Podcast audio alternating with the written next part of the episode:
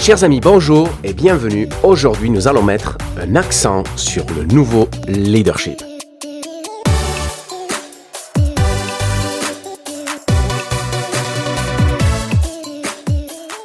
Chers amis, bonjour et bienvenue dans votre chaîne de podcast Un accent sur le nouveau leadership. Je suis Keragir et aujourd'hui, nous allons vivre un épisode différent. Nous allons parler de nouveau leadership, mais à travers le prisme de la posture. Et au lieu de choisir une thématique que je considère soit d'actualité, soit pertinente par rapport à des échanges que j'ai eus avec d'autres leaders ou que j'ai pu vivre en entreprise au gré de mes accompagnements ou dans mes propres activités, aujourd'hui, j'ai envie de deux choses. D'abord, d'un peu d'optimisme, d'un peu de lumière pour nous aider à nous extirper de cet espace englué, voire même parfois méphitique dans lequel nous sommes rentrés depuis le début du deuxième confinement.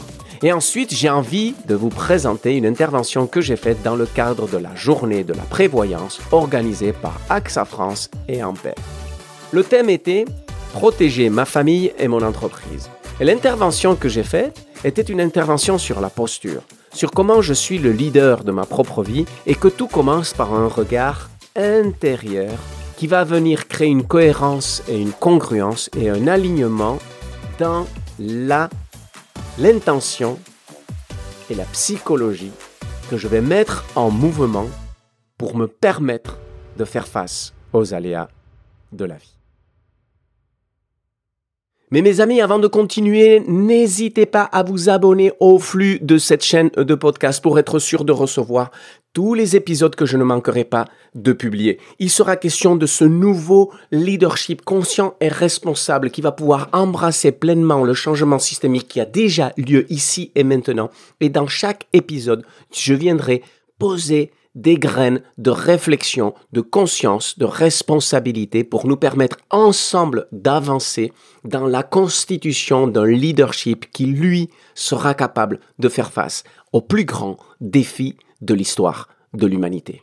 Êtes-vous l'un de ces acteurs? Si oui, abonnez-vous à ma chaîne car nous avons beaucoup de choses à partager.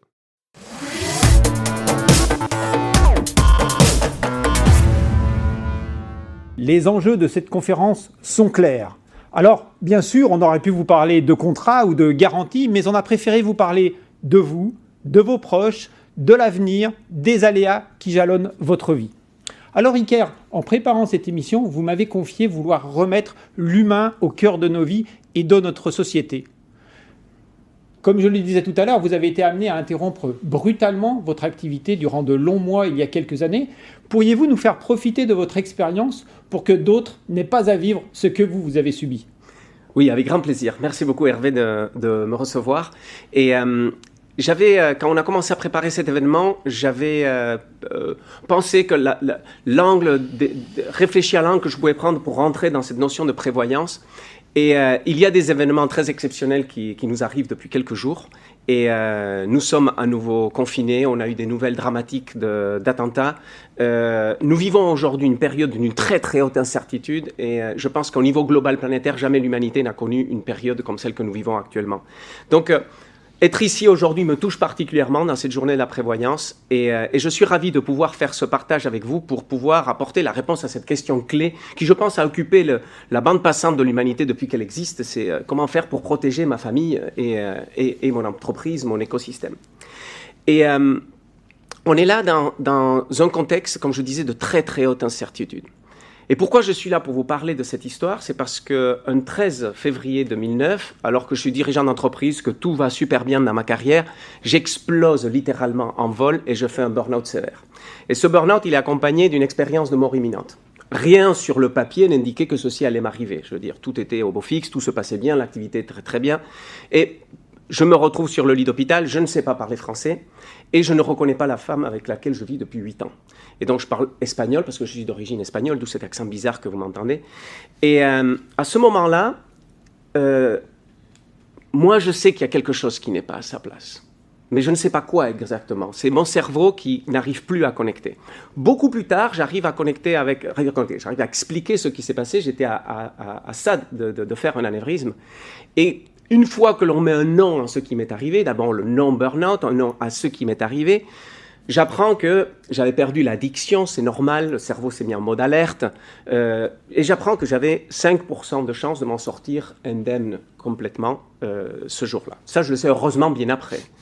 Mais il a fallu passer plusieurs mois pour arriver à ce stade-là, et pour moi, ça a été ça, dans ma vie, le moment où j'ai littéralement explosé en vol. Et que je vis une période de très haute incertitude, de grands doutes, de, de, grande peur et d'une presque, je dirais, une noirceur totale en ce qui concerne mon futur à court terme et à moyen terme.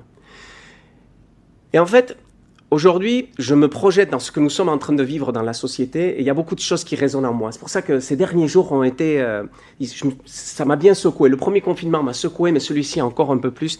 Et, et la question, c'est protéger ma famille et mon entreprise. Mais à la fin, quand je vois ça, il y a une base fondamentale qui va venir retenir ou tenir toutes ces structures, et cette base essentielle, c'est nous-mêmes.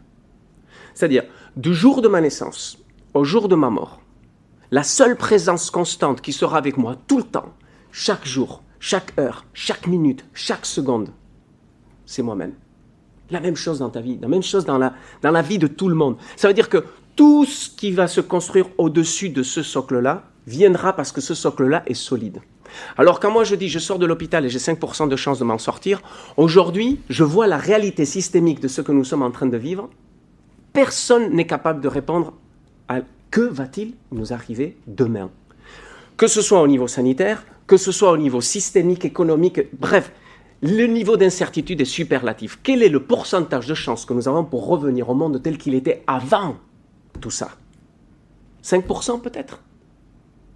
Du coup, quand moi je sors de l'hôpital, je suis exactement dans la même situation. Mes entreprises ont failli s'écrouler, tout, tout, il n'y a, y a rien qui est à sa place. Mais j'apprends la première leçon la plus essentielle de ce passage-là, c'est que j'ai beau avoir toutes ces variables-là, ce ne sont que des données concrètes, factuelles, froides. La situation est ce qu'elle est. Un point, c'est tout toute la différence et qui marque la différence entre ceux qui s'en sortent et ceux qui souffrent dans le même passage, c'est quelle est l'histoire que je vais me raconter avec ces données-là. Et là marque toute la différence entre avoir 95% de chances de finir sur une chaise roulante ou transformer le 5% en 100% de chances de me retrouver ici avec vous aujourd'hui. Et toute la différence est d'abord sur cette, question de câblage de comment vais-je me raconter l'histoire de ma propre vie avec les données que j'ai entre mes mains. Et là, je vais faire un petit détour par, par les neurosciences. Parce que les neurosciences nous apprennent que 95%, mais c'est un autre 95% que celui dont je parlais tout à l'heure, de notre vie est piloté par notre subconscient.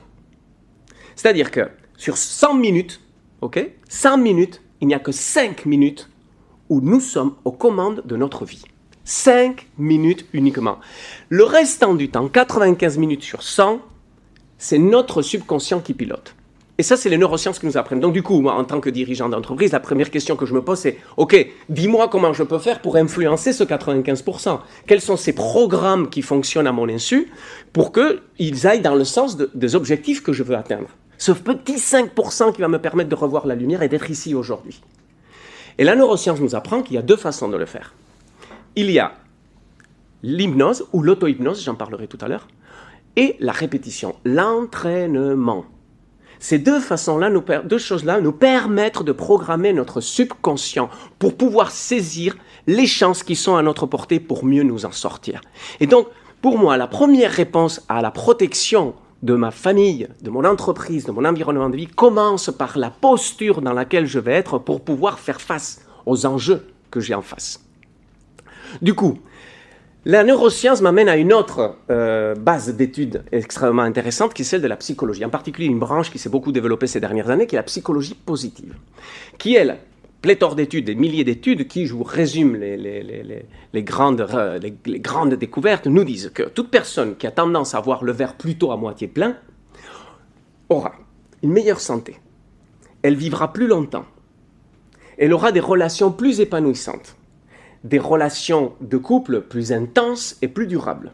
Il aura plus d'amis et des amis qu'il considère plus vrais. Pendant plus longtemps, il aura développé un, patrimoine beaucoup plus important, il aura beaucoup plus de succès dans sa carrière, et la dernière, celle que j'adore, parce que je ne sais pas comment ils font pour prouver ça, il aura plus de chance. Tout ça est prouvé aujourd'hui par la psychologie euh, positive. Du coup, moi je dis, je signe où pour tout ça?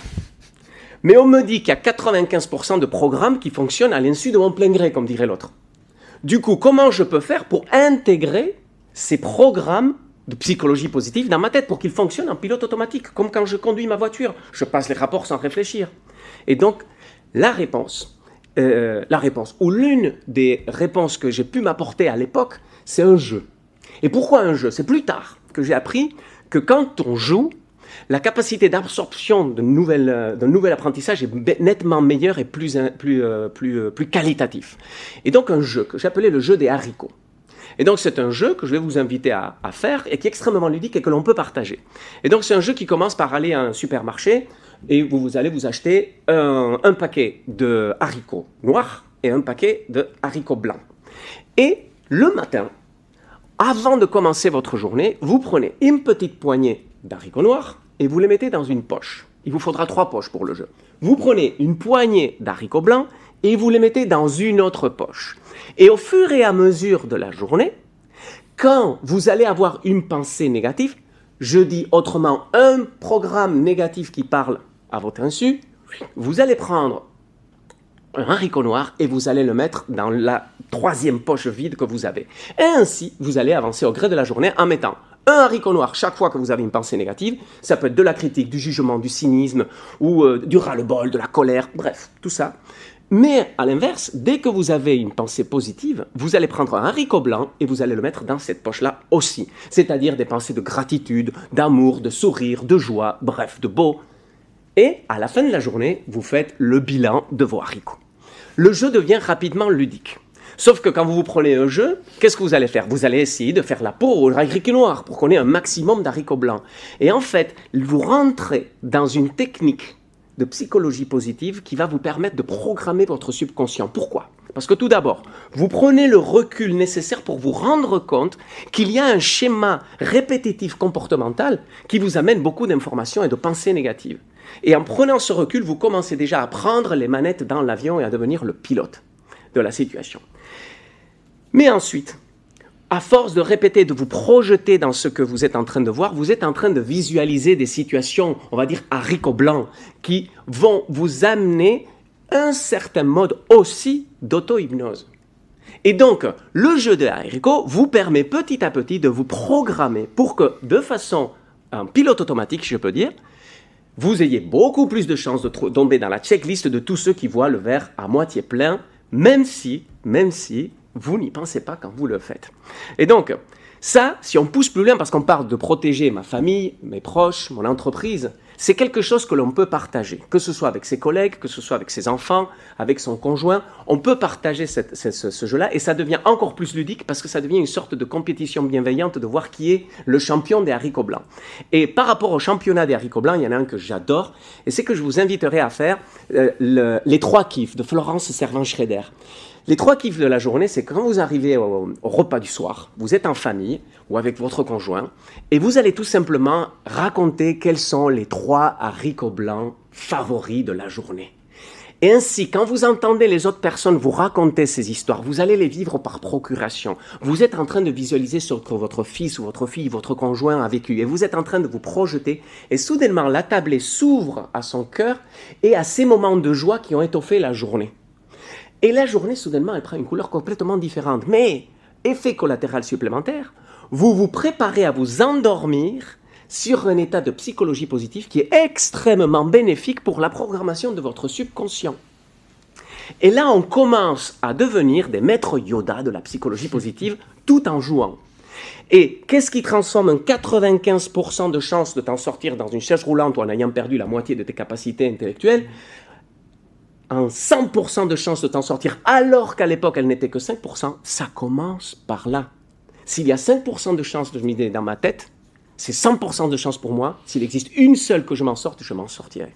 Et c'est ainsi que je solidifie la structure sur laquelle va venir se poser et ma famille et mon entreprise. Et donc j'assure déjà une protection de tout cet écosystème-là parce que je suis une terre solide pour pouvoir accueillir ces responsabilités-là. Je pousse même plus loin. L'exercice des euh, haricots, dès qu'on commence à imaginer, à visualiser, nous apprend que la neuroscience nous explique que, c'est elle qui nous apprend ça, le cerveau ne sait pas faire la différence entre ce qu'il visualise et ce qu'il vit réellement. C'est-à-dire que si vous visualisez 100 fois une situation dans laquelle vous avez eu du succès, vous aurez vécu 100 fois dans votre corps, dans votre cœur et dans votre tête cette situation-là. Par exemple, on est ici en studio, peut-être la première fois de ma vie que je suis en studio, et je stresse. Si j'ai visualisé ce passage en studio 100 fois dans ma tête, mon corps, mon cœur, ma tête auront cru que j'ai vécu 100 fois le studio. Alors je vous laisse imaginer la qualité de performance qu'on va faire la 101e fois par rapport à la première. OK? Alors, tout ça, je l'ai appris de qui? Des sportifs de haut niveau. J'ai travaillé avec des champions du monde, des champions olympiques, des, euh, des, champions des sports extrêmes. Et en fait, la meilleure technique d'éveil des pouvoirs du cerveau est la visualisation. Parce qu'ils vous disent, au plus haut niveau, la technique est la même pour tout le monde. La différence se fait au niveau du mental. Et l'exercice de visualisation vous permet de soudainement transformer une petite ouverture de souris avec un peu de lumière dans l'obscurité totale en un magnifique espace lumineux parce que c'est celui-là que vous allez trouver. Et dans cet espace dans lequel nous nous trouvons aujourd'hui, de parler de prévoyance, dans le monde dans lequel nous sommes actuellement, tellement certis d'incertitude, de doute, de on ne sait pas où on va. À la fin, ce que l'on fera de tout ça ne dépendra pas de ce qu'il y a autour de nous dans le monde aujourd'hui et actuellement. Et peu importe à quel point les, probabilités, nous diront les médias, sont infimes. D'ailleurs, je ne l'ai pas dit, mais les médias jouent un rôle magnifique pour nous truffer de psychologie négative. Peu importe quelles sont ces probabilités-là. Ce que chacun d'entre nous fera de ce que la vie est en train de nous apporter dépendra de l'histoire que nous allons nous raconter avec les données que nous avons dans la main. Et une personne se racontera des histoires catastrophiques et ce sera beaucoup plus dur pour elle puisque la psychologie nous le prouve. Et d'autres personnes verront la lumière vers laquelle ils vont se diriger. Et donc, si je devais résumer Qu'est-ce qui a fait que ce 5% dans ma vie est devenu un 100%, qu'aujourd'hui je peux mener une vie totalement normale, que mes entreprises se portent bien, que ma famille se porte bien, que j'ai pu m'en sortir, c'est parce que j'ai mis ça en application avant tout et surtout. Et donc protéger ma famille, protéger mon entreprise, commencer avant tout et surtout par leur donner un socle suffisamment solide sur lequel ils puissent s'appuyer, puisque j'étais le leader de ces environnements-là. Et nous sommes tous les leaders de notre vie. Nous avons tous des responsabilités individuelles, humaines, communautaires, voire même systémiques. Et donc, tout commence par cette base-là. Et je pense qu'aujourd'hui, on est en train de vivre la fermeture d'un énorme chapitre de l'histoire de l'humanité, et une nouvelle énorme page blanche est en train de s'ouvrir devant nos yeux. Toute la question devient qu'allons-nous écrire dans les premières lignes de ce chapitre-là? Et l'histoire sera plus ou moins belle non pas suivant ce que nous aurons décidé d'écrire, mais ce que le 95% des programmes qui fonctionnent à notre insu auront décidé d'écrire à notre place. Mais nous pouvons être le pilote dans l'avion pour influencer au maximum cet espace-là. Et donc, au gré de tout ce que l'on vit, j'avais envie de prendre cet angle-là parce que c'est un angle responsabilisant. C'est un angle qui dit peu importe à quel point la vie est dure, peu importe à quel point ma vie a failli s'écrouler quand je me suis retrouvé à l'hôpital, puis six mois sans pouvoir marcher et que toutes mes entreprises ont failli s'écrouler, que ma famille était dépendante financièrement, que j'étais triplé de dettes, que, j'avais plein de choses qui, si je ne travaillais pas, ça allait s'effondrer, moi et ceux qui m'entouraient. Peu importe peu importe, parce que nous avons aujourd'hui la capacité d'être le pilote dans l'avion et quelles que soient les circonstances, nous pouvons piloter notre vie vers un résultat et ça, ça nous responsabilise. Nous, n'entendons pas que le résultat vienne de l'extérieur. Car la force de transformation majeure qui est la nôtre en tant qu'être humain et la nôtre en tant que membre d'une société, au sens large ou d'une famille, dépend de combien de notre potentiel nous allons mettre au service de ce que nous allons vivre. Et ça, c'est l'angle que j'aurais voulu apporter.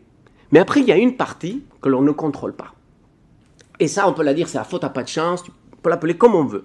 Moi, j'ai fait un burn-out, euh, je me le suis pris dans la figure, bam Ok, on peut rentrer dans le débat, est-ce que c'était prévisible? C'est une autre histoire. Quand moi je suis trouvé à l'hôpital, je ne pensais pas me retrouver à l'hôpital. Et ça, c'est la faute à pas de chance. Si j'ai pu parcourir tout le cheminement que j'ai fait jusqu'à aujourd'hui, ça a été parce qu'un jour, j'ai eu la chance de croiser le chemin de personnes qui m'ont expliqué quel était le cadre des risques que je pouvais déléguer, que je pouvais passer, donc je pouvais passer la main ou le témoin. Et quand tout va bien, tu t'en occupes pas de tout ça, tu sais même pas que ça existe. Et c'est à ce moment-là que, heureusement, et c'est pour ça que je suis content d'être ici, c'est une façon de dire merci, que des, des, des, des, collègues comme vous se présentent et disent Iker, regarde ta vie d'entrepreneur, regarde ta vie de dirigeant d'entreprise. Est-ce que tu as pensé à ça? Non. Est-ce que tu as pensé à ceci? Non. Est-ce que tu as pensé à l'autre chose? Non. Ok, c'est peut-être bien que tu y penses. Ok.